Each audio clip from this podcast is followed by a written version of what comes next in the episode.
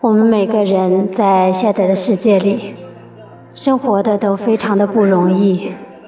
我们这些平凡人，在平凡的世界里，都努力的活着。我们的生活不能等待别人来安排，要靠自己去争取和奋斗。不论其结果是喜是悲，你总不枉在这世界上活了一场。